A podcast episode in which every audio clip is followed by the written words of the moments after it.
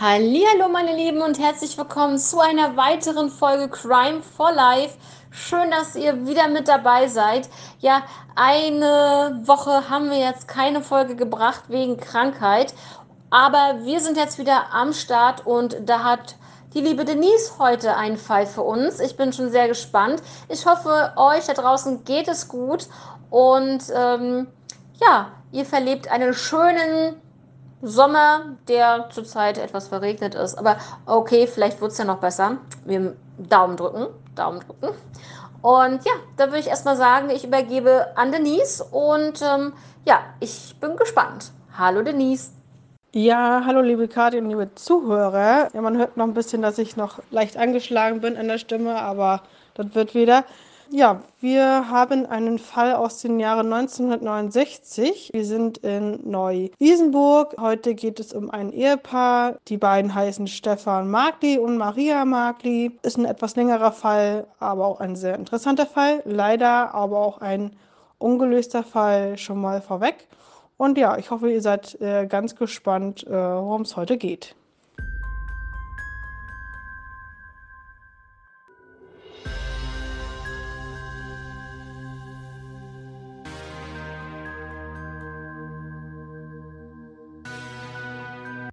Stefan Magli, 56, gebürtig aus Aka in Ungarn und seine Ehefrau Maria Magli, 61, geboren in Itztheimer, wie auch immer das ausgesprochen wird, der Ort, äh, ebenfalls ähm, aus Ungarn, lebten seit 1948 in Neu-Isenburg. Höchstwahrscheinlich waren beide Volksdeutsche Aussiedler. Äh, Seit Jahren betrieb das Ehepaar auf einem von der Gemeinde gepachteten Grundstück eine kleine Landwirtschaft. Auf dem Wiesengelände vor und hinter dem Gartenhaus befand sich ein Behilfsheim, das zu einer ehemaligen Flakstellung aus dem Zweiten Weltkrieg gehörte und das von ihnen bewohnt wurde. Dort befanden sich Hühner, Gänse, Schafe, eine Katze sowie auch eine Kuh. Im Hanauer Anzeiger hieß es sogar, dass sie neben 40 Schafen noch Ziegen und Enten auf ihrem Gelände äh, gehalten hatten. Genau. Das Areal befand sich am östlichen Ende von Neu-Isenburg an den Grundwiesen Brüll, Loch, Bachweg. Die beiden lebten sehr zurückgezogen. Die ganze Behausung war einärmlich und heruntergekommen und heruntergekommen. Ähm, Stefan Markli war in Neu-Isenburg gut bekannt. Er äh, war gelernter Maurer, der bei Bauern, Bauvorhaben äh, auch arbeitete. Ja, in der XY-Sendung wird man später noch erfahren, dass er gelernter Metzger gewesen sei und auch selbst geschlachtet habe. Die Tiere für die eigene Schlachtung hatten sie ja selber genug. Am 5.9.1969 um 12.30 Uhr bekam die staatliche Kriminalpolizei in Neu-Isenburg einen Anruf, dass das Ehepaar Magdi tot in ihrem Zimmer ihres äh, Gartenhauses äh, liege. Der Anrufer war ein Kleingärtner der benachbarten Gartenkolonie Engwart, dem die eingeschlagene einzige Fensterscheibe der Behausung aufgefallen war. Äh, zur Info, diese Behausung, in der sie ja lebten, hatte nur ein Fenster und dadurch wurde es halt auffällig, dass das Fenster eingeschlagen war. Als die Kripo am Tatort eintraf, fand sie Stefan tot auf dem Sofa. Die Leiche war mit äh, Decken zugedeckt. Seine Ehefrau Maria lag auf dem Fußboden am Tischende. Auch sie war zugedeckt mit Decken. Ja, das Zimmer war total durchwühlt. Schubladen und Behältnisse waren aufgebrochen. Überall standen Flaschen herum und es sah aus, als ob in der Behausung eine Granate eingeschlagen hätte, dadurch, dass es halt äh, so unordentlich war durch die Durchwühlung. Die Beamten drängten sich äh, sofort äh, der Verdacht auf, dass hier ein Doppelmord verübt wurde. Der braune äh, Setter, also ein Hund der beiden, lag draußen vor dem einzigen Fenster der Hütte und wartete darauf auf sein, wartet auf sein Herrchen, der niemals mehr erscheinen sollte. Gegen 14 Uhr traf die Spurensicherungskommando des LKA Wiesbaden ein. Aus Darmstadt trafen dann auch noch der Ermittlungsrichter und der Gerichtsmediziner hinzu. Es wurde festgestellt, dass die beiden per Kopfschuss getötet wurden. Man nahm an, dass es äh, sich hier um eine, einen Raubmord handelte, da Stefan überall herum erzählt hatte, dass er über größere Bargeldmittel verfüge. Ein Umstand, dem sicherlich niemand geglaubt hätte, der die heruntergekommene Behausung gesehen hätte, in dem, beiden, in dem die beiden gewohnt hatten, weil man hat, wie gesagt, nie drauf gekommen, dass sie viel Geld besaßen. Außer Personen aus dem Bekanntenkreis, die wussten natürlich davon. Die Ersparnisse bewahrte Maria angeblich in einen Strumpf auf, wie zu Urgroßmutters Zeiten. Zudem hatte Stefan am 7.9. vor, mit, einer, mit einem Pkw nach Ungarn zu fahren, ähm, um in seiner ehemaligen Heimat Zeugen für eine Lastenausgleichszahlung zu finden.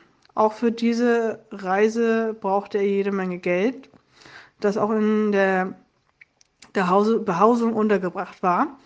Der Mörder muss von der Reise gewusst haben, wenn er zwei bis drei Tage vor der Abreise zuschlug und halt, dass in der Behausung so viel Geld war.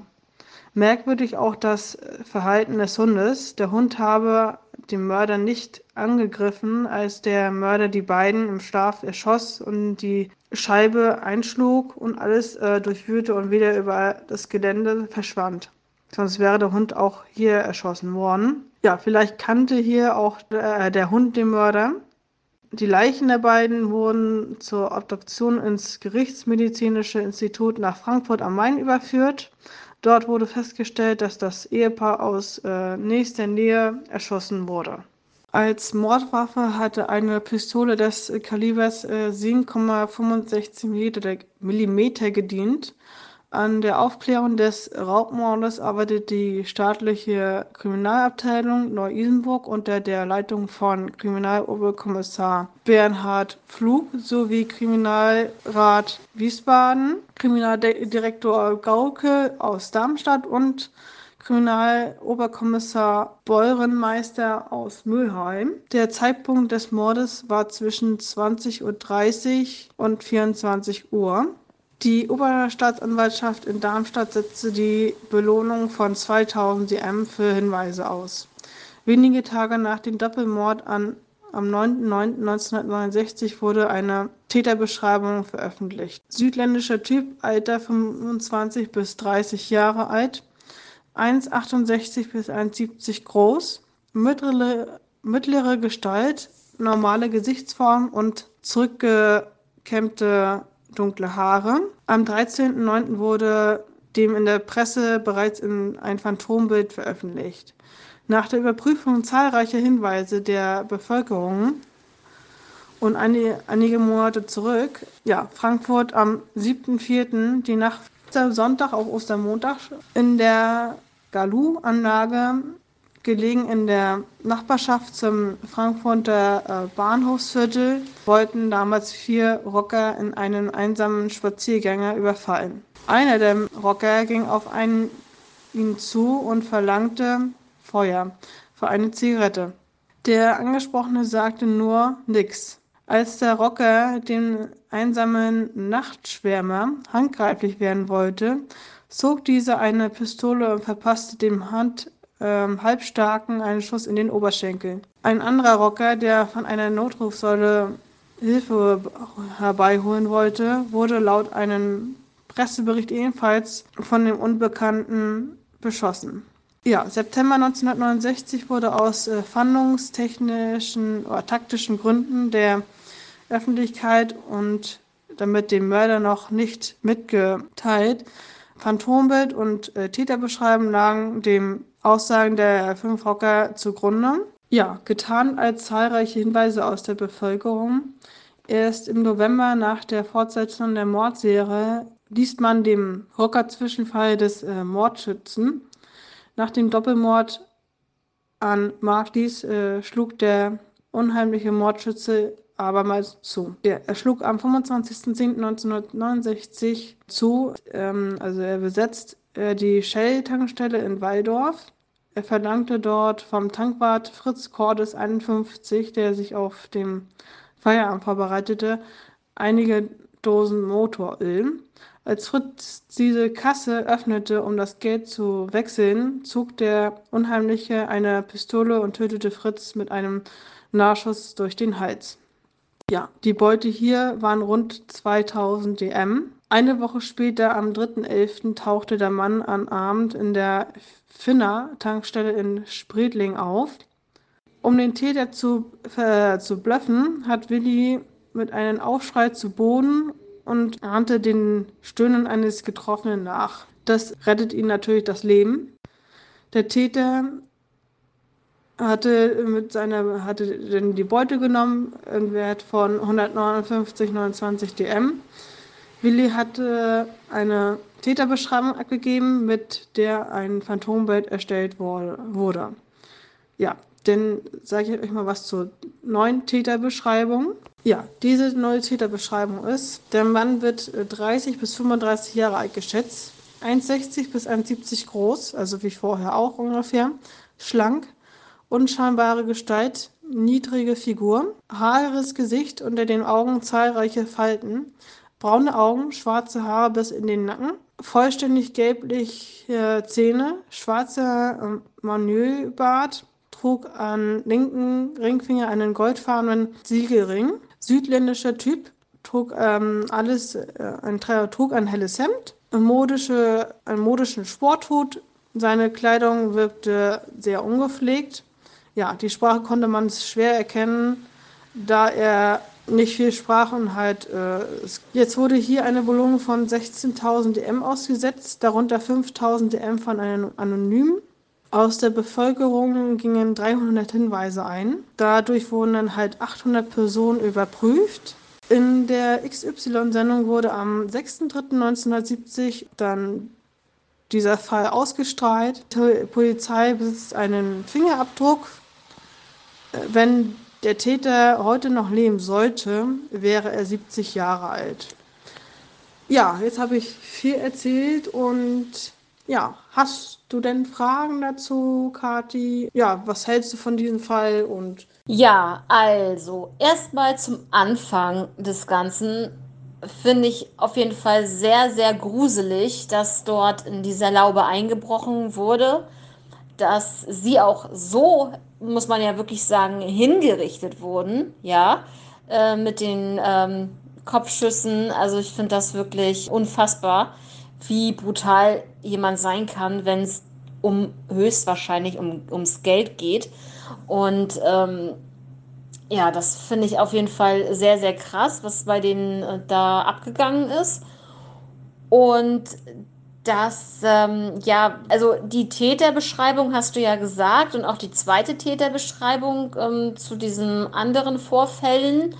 Aber ist es denn immer dieselbe Waffe gewesen oder wie kann man jetzt ähm, dazu das zu sagen, dass es ein und derselbe Täter ist, dass das sozusagen eine Mordserie oder eine Verbrechensserie von diesem einen Täter ähm, ausging. Ähm, ja, also wie, wie, sind Sie da drauf gekommen? Ging es ähm, nur darum, äh, ja, um die Waffe und ähm, die Munition, dass das übereinstimmt oder um die Täterbeschreibung, dass die übereinstimmt. Wie hat man sich das gedacht, dass es derselbe Täter ist? Und um nochmal darauf zurückzukommen, du sagtest ja, der Hund hat nicht gebellt und hat höchstwahrscheinlich den Täter oder die Täter gekannt. Das kann ich mir sehr gut vorstellen, weil ähm, selbst wenn er jetzt zum Beispiel rumerzählt hat, ja, ich habe so viel Geld und äh, hier und da, ne, kann ich mir das trotzdem vorstellen, dass das Bekannte waren, Freunde, Bekannte oder ein Freund und der aber wirklich sehr, sehr gut sich mit diesen ähm, Herrschaften verstanden hat und den Hund auch kannte. Also da muss er dann wirklich des Öfteren schon mal da gewesen sein. dass so ein Hund gewöhnt sich ja auch an jemanden und ähm, vielleicht, ja, ist das auf jeden Fall ähm, der Täter im Umkreis zu suchen. Das würde ich schon denken. Ich glaube nicht, dass es, äh, dass sie Zufallsopfer waren oder ja vom Hören sagen, oh, da muss ich jetzt hin, weil da ist vielleicht was zu holen für mich. das glaube ich nicht. Also mein Gefühl sagt mir, dass jemand aus dem Umfeld war und dass derjenige dann halt weitergemacht hat, ist schon krass. Und ähm, was ich halt gut finde, Fingerabdruck ist vorhanden, wie du sagtest, ähm, ist schon wirklich ein sehr interessanter und sehr spezieller Fall. Also die kamen dadurch drauf, dass äh, dadurch, dass es ja wie gesagt ähm, der Mord ja an den beiden war, dann, ähm, sag ich mal, bei den Rockern, ähm, diese Täterbeschreibung passte halt dann ähm, auf äh, ihn und dann halt bei den, ähm, sag ich mal, zwei Überfällen, bei den zweiten, der den Täter da ja auch beschrieben hat, dass das ähm, übereinstimmte. Dadurch kam man halt darauf, dass es ein und derselbe Täter war. Also ich habe ja ne, mir auch die Bilder da angesehen auf der Seite, wo ich den Fall da recherchiert habe. Und die erste Täterbeschreibung und äh, die zweite, das sieht so fast gleich aus, wenn man es so will. Ne? Also die Beschreibung ist ja fast äh, identisch, wenn du es so willst. Und ähm, ja, ähm, auf der Seite, die ich das gefunden habe, ähm, da sieht man halt auch, wie der Hund äh, halt vor der Behausung liegt und äh, nichts getan hat. Und ja, einfach äh, nur heftig. Ja, dass er halt auch die, die, die Schüsse, dass der Hund da denn nicht gebellt hat, das äh, wundert mich gerade so ein bisschen. Das fällt mir gerade so ein. Weil, ähm, ja, das ist natürlich auch richtig brutal, finde ich. Wenn sie, die wurden ja beide im Schlaf erschossen und das ist äh, echt, äh, ja, heftig, wie gesagt. Ja, und ich glaube, du sagtest auch, dass, dass die im Gartenhaus erschossen wurden. Und ähm, das sind so eine Gartensiedlung wahrscheinlich gewesen. So stelle ich mir das jetzt mal so vor. Du kannst mich ja gerne nochmal belehren. Aber ich würde das jetzt auch krass finden, wenn da, ja gut, das war September, aber äh, selbst im September sind noch einige ähm, Gärten ja belebt, bewohnt und dass da diese Schüsse nicht gehört wurden und nicht wahrgenommen wurden, das wundert mich so ein bisschen. Hat man dann irgendwie herausgefunden, ob es da irgendwie so eine Schalldämpfer für die Pistole gab oder ne, für die Waffe? Nee, also da stand jetzt nicht so. Also ich denke mal, dass sie nur durch diese Patronenhülsen äh, das herausgefunden haben, welche Waffe es sich handelt oder um die Patronen besser gesagt, also die, die, ne, dass sie das dadurch herausgefunden hatten, um welche Waffe es da ging. Ja, Denise, was ist denn deine Meinung dazu? Weil äh, man hat halt diese Täterbeschreibung, aber wenn das wirklich jemand war, der sie kannte, der vielleicht auch wirklich gut Freund mit ihnen war, dann äh, wird er ja gefunden worden sein, aber es ist halt immer noch nicht, ähm, der ist immer noch nicht identifiziert worden. Deswegen, das ist ein bisschen, das ist schon wieder diese Vermutung, äh, liegt da nahe, dass es dann doch niemand war, der da aus dem Umfeld kam, oder? Also ich kann mir wirklich nur vorstellen, dass es ein Bekannter war. Ja, ne, wenn er da sowieso rum erzählt hat, dass er viel Geld hat und ja, also ich gehe davon aus, dass es wirklich ein Bekannter war. Anders kann ich es mir da nicht vorstellen. Sonst hätte derjenige ja nicht gewusst, dass er, ne, dass die so viel Geld zu Hause haben. Und was ich noch interessant finde, das ist auch wieder sehr, sehr psychologisch eigentlich. Und zwar geht es ja darum, dass die Leichen abgedeckt wurden durch Decken.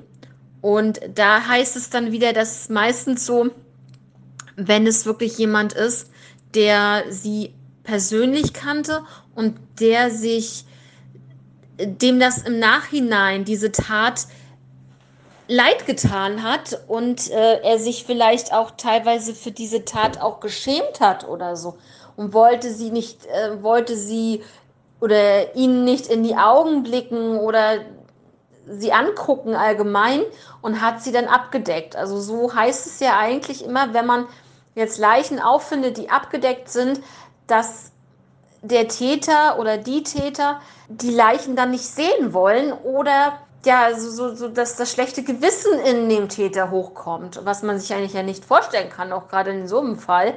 Aber das ist einfach so was Psychologisches. Das stimmt auch wieder, aber dass er dann halt auch, äh, das widerspricht sich ja so ein bisschen, ne? Er hat dann halt auf die beiden Rocker da ja geschossen denn auf die beiden äh, Tankwarte. Der eine ist ja gestorben, der andere zum Glück nicht. Aber dieses skrupellose äh, einfach drauf losschießen, also, weiß ich nicht. Ja, da muss ich wirklich sagen, das ist ein sehr, sehr kurioser Fall, weil es hier in diesem Fall mehrere Opfer gibt. Ne? Und ich sage mal, die ersten zwei könnte man ja noch zuordnen, aber die anderen ist das totale Willkür. Also der ist auf die Rocker getroffen und dachte sich so, boah, hier pff, ist mir zu viel, äh, schieße ich mal drauf los. Ne? Das andere, ja, bei der Tankstelle, ja gut, da wollte er sich ja auch in Anführungszeichen bereichern, auch wenn das nur dieses, was du sagtest, ich glaube, das war Motoröl oder sowas, äh, trotzdem, ne? Ähm, ja, weiß ich nicht. Also, das ist, äh, ja, so wie du sagst, skrupellos, rücksichtslos. Ähm, ja, schon ziemlich äh, seltsam. Und äh, wie alt sollte der nochmal äh, zu dem Zeitpunkt gewesen sein? 1969, glaube ich, ne? Genau, 1969 war es damals und heute wäre er 70 Jahre alt. Ja, er wurde damals ja zwischen 30 und 35 geschätzt, also Jahre. Genau. Und ich glaube, davor wurde er noch ein bisschen jünger geschätzt. Aber wenn er 1969 auf 30, ich sag jetzt mal auf 30 Jahre geschätzt wurde oder so, dann sind das ja, dann ist er ja weit über 70. Der müsste ja dann locker über 80 jetzt sein. Wenn man mal überlegt, er ist vielleicht so um 1940 geboren, um den Dreh, dann, sind, dann ist er doch, dann wäre da jetzt knapp über 80. Ja, also das, ich weiß jetzt nicht, wann der Stand war da mit dem Fall. Habe ich jetzt nicht auf der Seite gelesen. Also da, was sie geschrieben haben, war der Stand halt, dass er heute ungefähr 70 Jahre alt ist. Also wäre er heute auf jeden Fall noch älter mit dem Stand von heute. Ja, auf jeden Fall ein sehr, sehr krasser Fall. Ähm, vielen Dank dafür. Ich kannte ihn noch nicht, auch wenn du sagtest, dass es bei Aktenzeichen XY auch lief. Ähm, muss ich mir noch mal die Fotos genauer angucken. Vielleicht habe ich die ja schon mal gesehen, die Opfer zum Beispiel. Aber so sagt, sagte mir der Fall jetzt wirklich nichts. Ja, dann ähm, vielen Dank auf jeden Fall für den Fall. Oder hattest du jetzt noch irgendwas äh, zu erwähnen? Nee, von meiner Seite aus habe ich nichts mehr zu berichten, sag ich mal. Finde ich schon mal gut, dass dir der Fall gefallen hat. Ich hoffe, den Zuhörern äh, gefällt der Fall natürlich auch. Und ja, dann würde ich sagen, ähm, hören wir uns nächsten Samstag wieder mit einem Fall von Kati und da freue ich mich auch schon drauf. Und ja, würde dann das Schlusswort an dich übergeben und ja, wünsche euch schon mal ein schönes Wochenende und dir natürlich auch, Kati. Ja, vielen Dank, Denise, für die Überleitung. Und ja, ich wünsche euch natürlich auch ein schönes Wochenende jetzt. Habt eine tolle Woche und ja, bis zum nächsten Samstag, wenn ich wieder einen Fall dabei habe. Und ich sage euch eins, es wird wirklich richtig, richtig gut. Ein richtig geiler Fall. Und ja, seid gespannt. Ich spoilere noch nicht. Ich sage nur, es wird auf jeden Fall ein interessanter und ein genialer Fall. Und äh, er ist auch sehr äh, bekannt, kann man schon so sagen. Ja, ansonsten, wie gesagt, bleibt gesund, passt alle auf euch auf und bis nächsten Samstag. Bis dann. Ciao.